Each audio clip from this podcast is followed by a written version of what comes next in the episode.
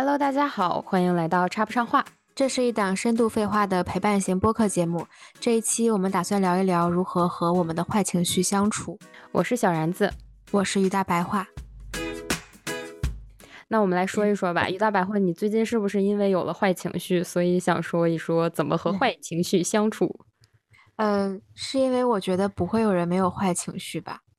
不会，对，所有人都，嗯，对。然后呢，就是我的情绪，我不知道是不是大家都像我这样，就非常的过山车式的情绪，就是会在很短的一个时间内频繁的经历情绪的起伏。嗯，然后在以前上学的时候，其实这件事儿是无所谓的，因为学生的烦恼都非常的单纯。哎，也不能这么说，就是学生时候的烦恼比较的纯粹。嗯，但是呃，工作以后，就是步入社会以后，我们的烦恼开始变得非常的复杂。嗯，就是他从生活的四面八方向你涌过来。然后你每天要处理非常多的你想不到的复杂的事情，就比如说你本来很 emo，然后突然接到老板的电话让你去赶一个工作，你就只能忍着那个 emo 的情绪，然后打开电脑去工作，也有太崩溃了，我已经代入了。对，也有可能你在跟朋友吃饭的时候，突然收你看了一眼手机，好死不死就看到了群里面的工作消息，然后你就开始回复消息，或者说你特别开心的攀岩啊，或者在外面玩的时候，突然有管家给你打电话说你们家水管漏水，就 是有各种各样的奇奇怪怪的情绪跟不可控的因素。就我是一个。比较喜欢掌控自己生活，就是让自己的生活井井有条的那样的一个人。就我家里面所有的东西都摆的，就是放在它应该放的位置，然后，就一切我都喜欢它放在该放的位置。但是呢，嗯，工作以后的生活已经完全像脱缰的野马一样，超出了我的掌控范围。对，所以。嗯，我就在上周的时候突然想到了，说我们到底如何跟这样的坏情绪相处？因为我觉得在这一方面我是做的非常不好的。啊，对，因为我会，我会特别夸张的去宣泄我的情绪，然后去作去闹，仿佛自己是一个五六岁的小孩一样，就完全不知道如何该跟我们的该跟我自己的情绪相处吧。就我。心情不好，我非常就我是那种，比如说我跟你生气，我就一定得跟你吵一架，或者一定得给你就是说清楚。我是不会，就像我有一些朋友，他们是自己看一会儿电视，玩会儿手机，然后自己出去转一转，这个情绪它就好了。但我就不是这样的人，我这个情绪必须得发泄出去。嗯，我没有办法自己内化自己的情绪。嗯，对。你继续，所以那天突然萌生了这样一个呃想法，就是我也很想知道大家到底是怎么跟自己的坏情绪相处的。嗯，我觉得吧，你那种大肆宣泄，一定要把你这个情绪抒发出来。它不见得是件坏事儿，或者是不好的事儿。我觉得你的评判标准好与不好，是还是在于你如何规范自己的行为，怎么约束自己。你没发现吗？其实，其实你宣泄出来，反而证明什么？反而证明你有认真的对待你这个情绪了。我跟你讲，这是一件好事儿，真的。你知道最可怕的是啥？最可怕的是你不认真的对待你的情绪，然后它埋下了一颗雷，它以后就是一个隐患。其实我们经常就是说压死稻草的不，这不是？什么？对不起啊，口糊了。没有一片雪花是无辜的，是吧？对，就是我们平常说压死骆驼的最后一根稻草嘛。但其实，在最后一根稻草之前，已经有无数捆稻草在那个骆驼身上了，已经让骆驼都抬不起来腰了，直不起来腰了，抬不起来头了。对，嗯嗯，所以我觉得。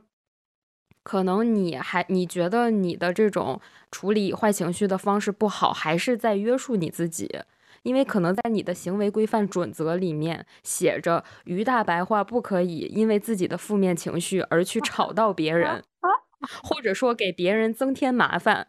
或者说让别人也感受到你的负面情绪，这是你给你自己的一个行为规范。我觉得，我觉得每我们每一次录那个播客，都仿佛我在进行一一一期心理咨询。咨询，对，真的，嗯，我觉得你说的有道理。对，所以其实如何处理坏情绪呢？我觉得你先就是识别出来。你的情绪其实是最首要的第一步，你要先知道你现在是哪一种负面情绪，比如说你是在生气啊，还是难过，还是十分沮丧，还是特别绝望，就是因为负面情绪也分为很多种嘛。我觉得识别出来你现在是哪种负面情绪，这个是最重要的第一步，第二步就是接受它。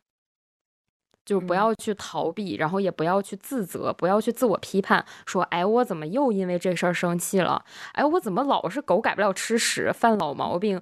哎，怎么又是因为这事儿难过沮丧呢？说好的做自己呢？说好的不以物喜，不以己悲呢？这这这，love myself，love 哪儿去了呀？就对，不要有这样的自我批判情绪。呃，首先接受它，因为负面情绪太正常了。每个人都会有的，真的就像你说的，你只有接受它了，你才能更好的处理它，对吗？如果你都不接受它的话，那更别提处理了，你就等于把它拒之门外了，那这事儿就是大发了，我跟你讲。然后第三步，我觉得就是接受以后，嗯，第三步吧，就是见仁见智。我觉得就是，因为就是处理它嘛，但是如何处理呢？可能每个人的方法不一样。我觉得可能。呃，宣泄出来，就是跟你较真儿，弄个明白。如果能让你好受的话，我觉得那这就可以成为你的方式，就没有问题。对，嗯，而且你也不是那种人啊，咱们不是说那个有那种极端例子，因为有的人可能确实，呃，太走极端了，就是因为他陷入到自己的情绪中，所以觉得全世界都得都得跟他的情绪是一致的才行。呃，而不是像你一样要把这事儿说明白。我觉得你那个情绪吧，都不是啥大问题，你还想着在那儿唠唠唠这事儿是咋回事儿？你还在那想就事论事呢？嗯，是不是？我觉得情绪问题比较大的人是上来直接就我不管事儿是什么，我现在就整个世界都得毁灭。嗯，对。你现在怎么呃东北口音这么重 啊？你室友是个东北人吗？啊，对呀，我现我现我现在东北口音重吗？我重吗？听友们，我我东北听友们，听友们，我的我我我我小然子的东北口音重吗？如果重的话，如果重的话，请在这个上一次就跟我上一次跟你录，感觉都不是一个一个一个那个风格啊！真的假的？真的，你是不是换了一个 东北的室友？没有，哎，我跟你讲，我绝对是因为跟我现在口音重吗？嗯，我跟你讲哦，我最近是因为有一个朋友，他他是一个东北人，你知道，然后他是沈阳人，然后最近呢，我们两个有微信语音呢，然后语音的时候，我就觉得我被他带过去了，对，带的非常的明显，真的是。如果觉得我东北口音这期突然变重的听友们，可以在这个时间节点的评论区扣一个一啊，我看一看，我自己有点听不出来现在。嗯嗯，对。然后呃，其实我之前对于坏情绪就嗯，真的挺挺挺暴躁的吧，就是大概可以表现为，只要我心情不好，我男朋友就过不了一分钟好日子。对，但但是其实最近呢，我我觉得我自己有一有一些些改变了，是因为我发现啊，不管你做什么，可能这个坏情绪就不可能在短时间之内消失。对，就这个是一个非常让人绝望的 事情，因为你可以花几个小时去健身、去吐槽、去逃避问题、去吃好吃的，但是其实这个坏情绪并不会。在比如说你你跑个步，然后它就没了。我觉得如果能没了的话，这也不算是特别不好的情绪，它你只是一只是一时不爽。嗯，说的太对了。对，我就发现我我不知道是因为我还太幼稚，所以我觉得人的生活就应该是开心的，还是说其实大家都带着一些不好的情绪，在正常的做着每一件他应该做的事情。因为有的时候我真的是忍着脾气，就是跟人沟通，或者就是忍着那种难过的情绪，然后在工作，或者是怎么样，就是总是带着一些我不呃我不应该带着的那个情绪状态在做一件事儿。嗯，然后后来我发现，可能就我不知道大家是不是这样的，我不知道你是不是这样的，可能就是我们得在你。不是说你你工作的时候就一定得是开开心心工作的，你可能就是要带着不开心的情绪，但你还要工作。就是你可能带着不开心的情绪，你还是要跟人吃饭聊天儿。你可能带着不开心的情绪，你还是要陪你陪朋友一起逛街啊、看电影啊什么的。就哪怕你不开心，但是生生而为人嘛，总是不能你一不开心，你他妈就那个 请假回家躺着，对吧？嗯嗯。所以认清了这个事实 以后呢，我就发现。哎，就其实也没有什么特别好矫情的，而且就是很多事儿你吐槽了，其实没有多大的价值。就就就上次咱们不是讨论过吗？对我至少对我来说，你吐个槽其实并不会让我开心多少。所以我就觉得说，嗯，我现在自己跟坏情绪相处的方法就是让它存在。太棒了，你就是因为。嗯，我我可能会去做一些觉得让自己开心的事，比如说我今儿下午心情就就巨不好，然后我就去就攀岩嘛，然后回来以后我就心情很差，我就先睡了一觉，然后玩了会儿手机，然后跟你录播客，但是然后还吃了点了小龙虾吃，就我没有就是非要逼着自己在情绪不好的时候做一些我不想做的事儿，但是我也没有说我情绪不好我就必须要。去找一个方法把它宣泄掉，太棒了！而且我甚至都不知道我这个坏情绪是从哪儿来的，就我能想出来一些理由，说我为什么不开心，但是这些不开心的理由都非常的荒唐，而且看起来都很难解决。嗯，所以我也不可能说我解决完这件事儿，然后我的情绪就变好了。嗯，它就是一个非常莫名其妙的一个坏情绪，所以。我也我现在也不想去打扰别人，说我一定要去跟谁疯狂的索取情绪价值，然后把我自己陪开心。我觉得这个也不太不太，就是这个太过自私了。所以我现在相跟他相处的方式就是，就让那不开心就不开心吧，就是那开心的时候也没有怪自己太开心，对吧？就是人生总是这样起起伏伏嘛。嗯，其实你刚才说一点特别好。就是我们有的时候会不知道这个坏情绪或者这个负面情绪从何而来，嗯，这个其实是很难的一件事。就我们需要知道我们的情绪它它的真相是什么。这个我们在之前有一期也聊过，你记得吗？我还举了个例子，就是《沉默的真相》里边白宇一个情绪大崩溃的一个一段戏。嗯，对，就是说。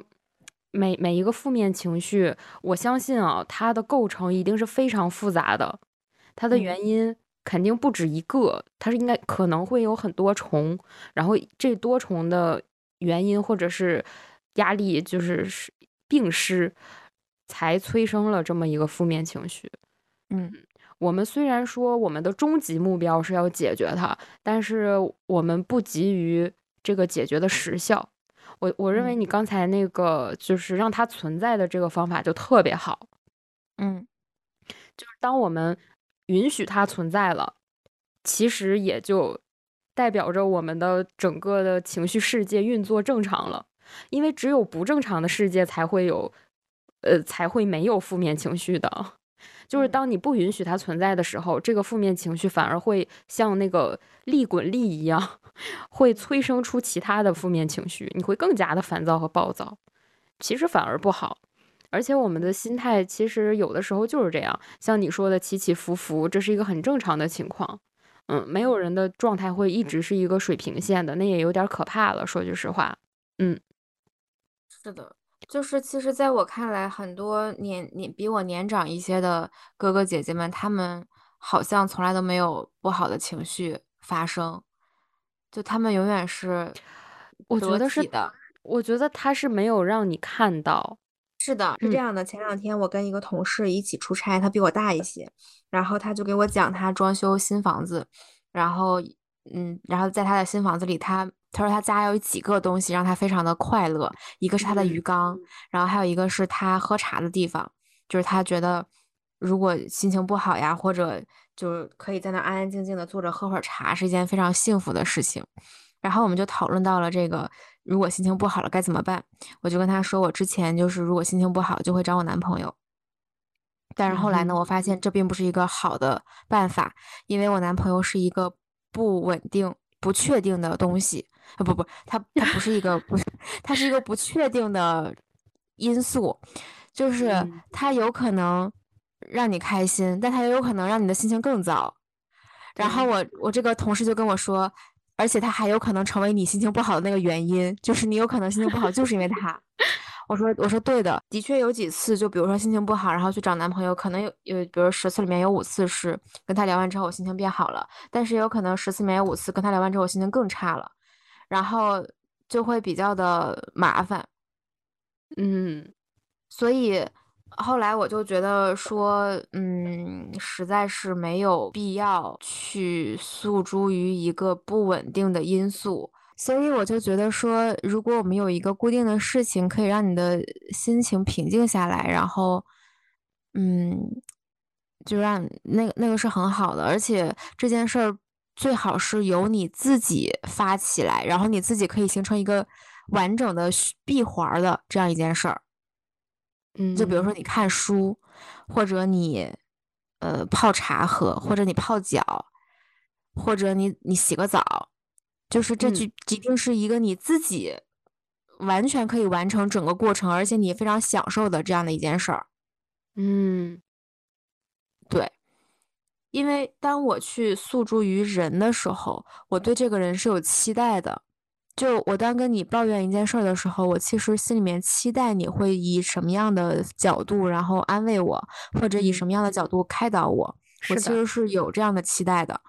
包括我跟你分享一件事儿的时候，其实我是期待你以一个什么样的状态陪我一起，嗯，去面对这件事儿。但是其实对方不是你，就我是一个掌控欲非常强的人，但是我实在是没有能力去掌控对方的当时的那个反馈。就是他，如果是一个情商、智商都在你之上的人，他可能给你一个非常让你舒服的反馈。但是，大多数正常相处的朋友，其实并不会说会时时刻刻的照顾你的，就照顾你啊、包容你啊什么的。大家都是一个平等的交流的嘛，所以他没有非要会去考虑到你的情绪。他可能会说一句话，然后你瞬间就雪上加霜；也有可能你跟他兴致勃勃的分享一件事儿，他直接一个冷水泼过来，就这都是非常。难以把控的事情，嗯，而且其实作为作为这种情绪的发出者的你，也是稍微比较就是稍微主观的那种，就比的会相对比较主观一些。就也许对方就是因为你现在深陷于某一种情绪，所以也许平时对方说的某一句话，你在你看来不会怎样，但是在这种情绪下，对方说的这句话可能就会让你火冒三丈。是的。对，就比如说，我跟你吐槽，我说那个小 A，他真是一个绿茶婊，嗯，我我真的好讨厌他。然后呢，这个时候我可能期待你回答，就就是说你就是对他就是个绿茶婊，你也很讨厌他。嗯，但是万一你说了说没有呀，我觉得小 A 其实挺善良的，什么什么的，我就会。啊，就是那种感觉，你能明白吧？我懂，就是你就觉得我明明是到你这儿来寻求那种情感共识的，结果你怎么还给我整出了一分歧？对，意见还不统一了呢。是的，而且这种情况其实比较常见的。嗯，他比你完全就是，如果对方不是真的在敷衍你啊，就是如果他真的是在跟你聊天的话，对。他肯定会有一些分歧，然后这个分歧就会非常的麻烦，嗯，所以后来我就意识到说，嗯，如何跟坏情绪相处，可能是我们从一个小，呃，心心态比较幼稚的一个人长大成长成一个大人，就是我们打引号的那个我小的时候以为的大人，可能你必须要去，呃解决跟学会的一个一个命题吧。嗯，我还想说一下，就是比如说你刚才举的那个例子，就是你在跟我吐槽小 A 是一个绿茶婊这件事儿，但是我可能会提出一个和你意见不太统一的另一个观点，就是我认为小 A 不是一个绿茶婊。如果我是说，如果我是一个懂眼色的朋友，我觉得，我觉得我是应该可以，呃，分辨一下你此时此刻的需求是啥。嗯，就因为我作为朋友，我会这样。但同时呢，我觉得就是你也，你就是作为这种情绪的发出者的你，也，我也我也希望你能够提供一些线索给我。就你懂我意思吗？就是你发出这种你你需要什么的这种邀约，嗯，我就知道如何来陪伴你这一段对话了。比如说，就还是拿刚才小 A 是绿茶婊这个例子啊，我觉得你就可以这样说：你说。哎，小然子，我现在一定要跟你说一件事儿。我现在特别生气，很来气，就是我发现小 A 是个绿茶婊，然后，然后我这个时候可能就就会 get 到，我想说，哦，你现在的情绪是很生气，然后，并且你发出了小 A 是绿茶婊的这个观点，那我得听听是怎么回事儿。就是可能你遇到了一个什么事儿，然后现在心情不太好，还跟这个小 A 有关系，那我可我得听你，我得听一听。嗯，对，就可能会有这么一个，嗯，发出者的邀请和和和接收者的一个，但是你知道吗？一个人，但是你知道吗？一个人在处于一个那样的状态的时候，他其实根本就不会咋说呢？就是他不会。就是靠，就是我我如果在我的情绪不好的时候，我是不会斟酌我要向你发出什么样的信号，你才能听明白的。哦，就是你那个时候已经没有脑子想这个了，你现在就整个人是的，对，就很难受。我我我明白，我明白。是的，就是或者比如说我在心情非常不好的时候，我自己刷淘宝，然后我看到一个非常喜欢的东西，然后我发给我男朋友，我会想说这个好看吗？就是我想表达的，就是我希望得到的回答是，他跟我说好看，你买吧。但是，但是也有很很可能就是啊，我可能希望得到的答案是，呃，好看，你如果喜欢的话，我就送给你，就就这样的。但是可能呢，你得到的答案就是不好看，你别买了，你买这干啥？就是它是一个非常难以去把控的一个答案，你知道吧？所以你就说，那你就说，可是我觉得很好看，他就会说你好看你就买呗，你觉得好看你就买呗，我觉得不好看。你听完这种话你会开心吗？而且你明明知道他觉得这个不好看，嗯，所以你就会 本来就不好，本来你以为自己找到了一个非常好的让你的心情开心一点的方法，结果你又被他 拽入深渊。哎，但是其实你发出这个问题的时候，它不就是百分之五十的概率吗？你只是你只是预设了，你希望得到那个其中的一个答案。对，那其实说白了就是根源，就是我们不要带任何预设就好了。但是这个很难，嗯，一对我来说格外的难，因为我其实做任何事情都是带着预设的。嗯，我现在在控制自己的这种控制欲。你真的经常约束自己，你发现没？我发现了，我对我真是一个。所以其实，如果你真的能，就是那种大发飙，你知道，就是像你说的那种作作起来的那种级别，我觉得挺好的，因为它是一种释放。是的，我觉得，嗯，我我常常会觉得，我有一段状态是，就我现在已经是我的情绪是一瓶水。然后它现在已经到了瓶口的那么一点点，我每次呢都只能通过一些宣泄的方式把这个就是倒出去一毫升吧。然后突然有一件别的事儿，这个水又满了。就我经常会觉得我现在就处于那个那瓶水满与不满的边缘，就所以，我经常就会非常开心，然后又非常不开心。嗯，所以我才会反复的在这样的情绪的交替当中感觉到。就是跟坏情绪相处这件事儿，似乎是一个我想要去讨论的话题。嗯，我最近经常听到有人跟我讲“成长”这个词儿，其实我一直在思考，就我从小到大一直对这件这个我不是很喜欢这个词儿。就我我觉得人不不一定非要成长。就如果我我在我的观点里啊，如果一个人他可以无忧无虑、开开心心的过一辈子，不经受任何的社会的毒打，不接受那种什么人情世故的考考验，不经受现实的摧残，他就是非常有资本的。旁边的人都在保护着他成长，他就是一个温室里的花朵。我觉得这没什么不好。嗯，这个是一个人非常幸福的一个状态。对，但是呢，就偏偏是我们这种就比较苦逼的人，就天天总有人在这儿恶心你，还跟你说你应该感谢这样恶心的人，因为他们让你成长了。就我每次听到这种话，我都觉得特别的吊诡，就是这不就是 PUA 吗？就是告诉你你经历的不好的，或者是呃打受到的打压，都是对你有好处的。是的，我觉得就很搞笑。小心不要被生活 CPU。就嗯，但是 对，但是我觉得这 PUA 又最近这段时间又太太被那个广泛的应用了，就是我觉得大家就是跪惯了，就觉得说我就是这种被社会毒打过来的，所以大家都要经历社会的毒打。就人嘛，哎，就是不知道咋说。对，因为不被社会毒打的人，并且能一生保持着他那种纯真的人太少了。他是需要巨大的物质条件，然后经济基础或者说人际保障去做这件事儿。但是能享有这一切资源组合的人是非常少的。是的，嗯。所以啊，就是大多数嘛，因为这样的呃，因为贵的人多了，所以它变成了一种。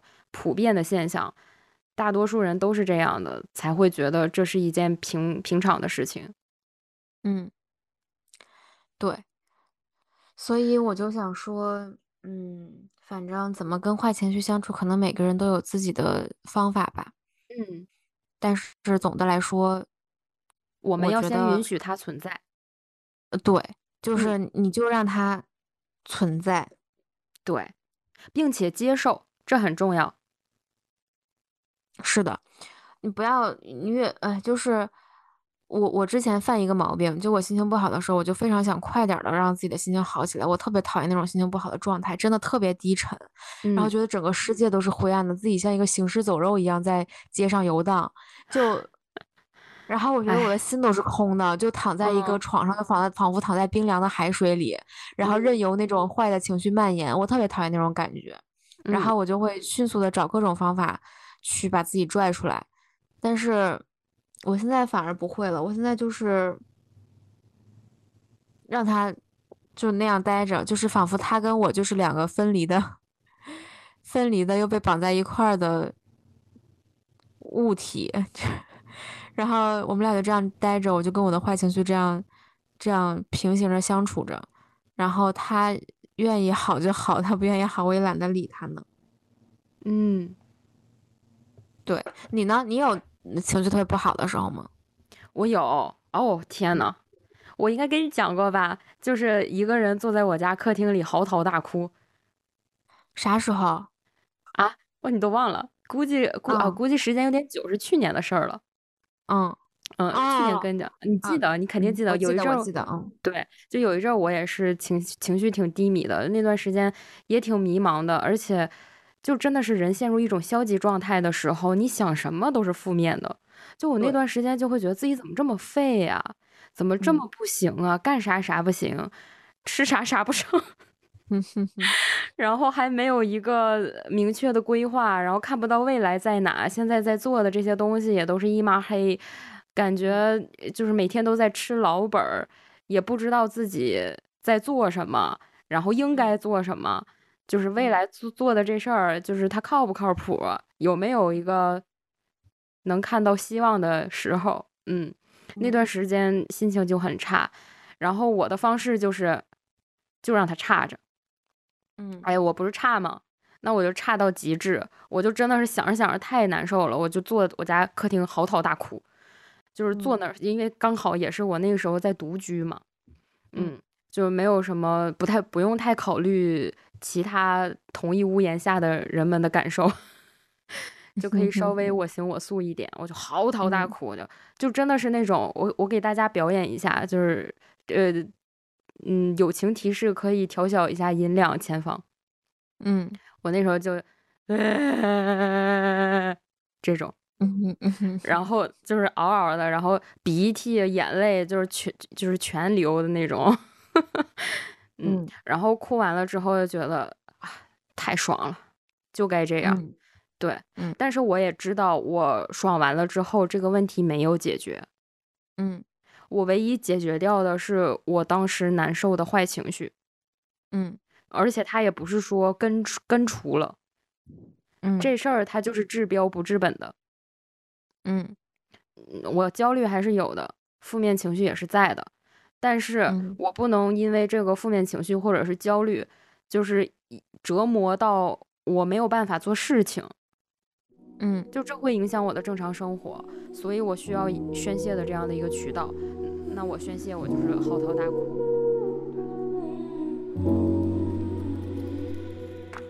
以上就是今天的全部废话。如果你喜欢本期内容，欢迎在评论区和我们热烈的互动吧。欢迎大家关注、订阅、转发，我们下期见，拜拜。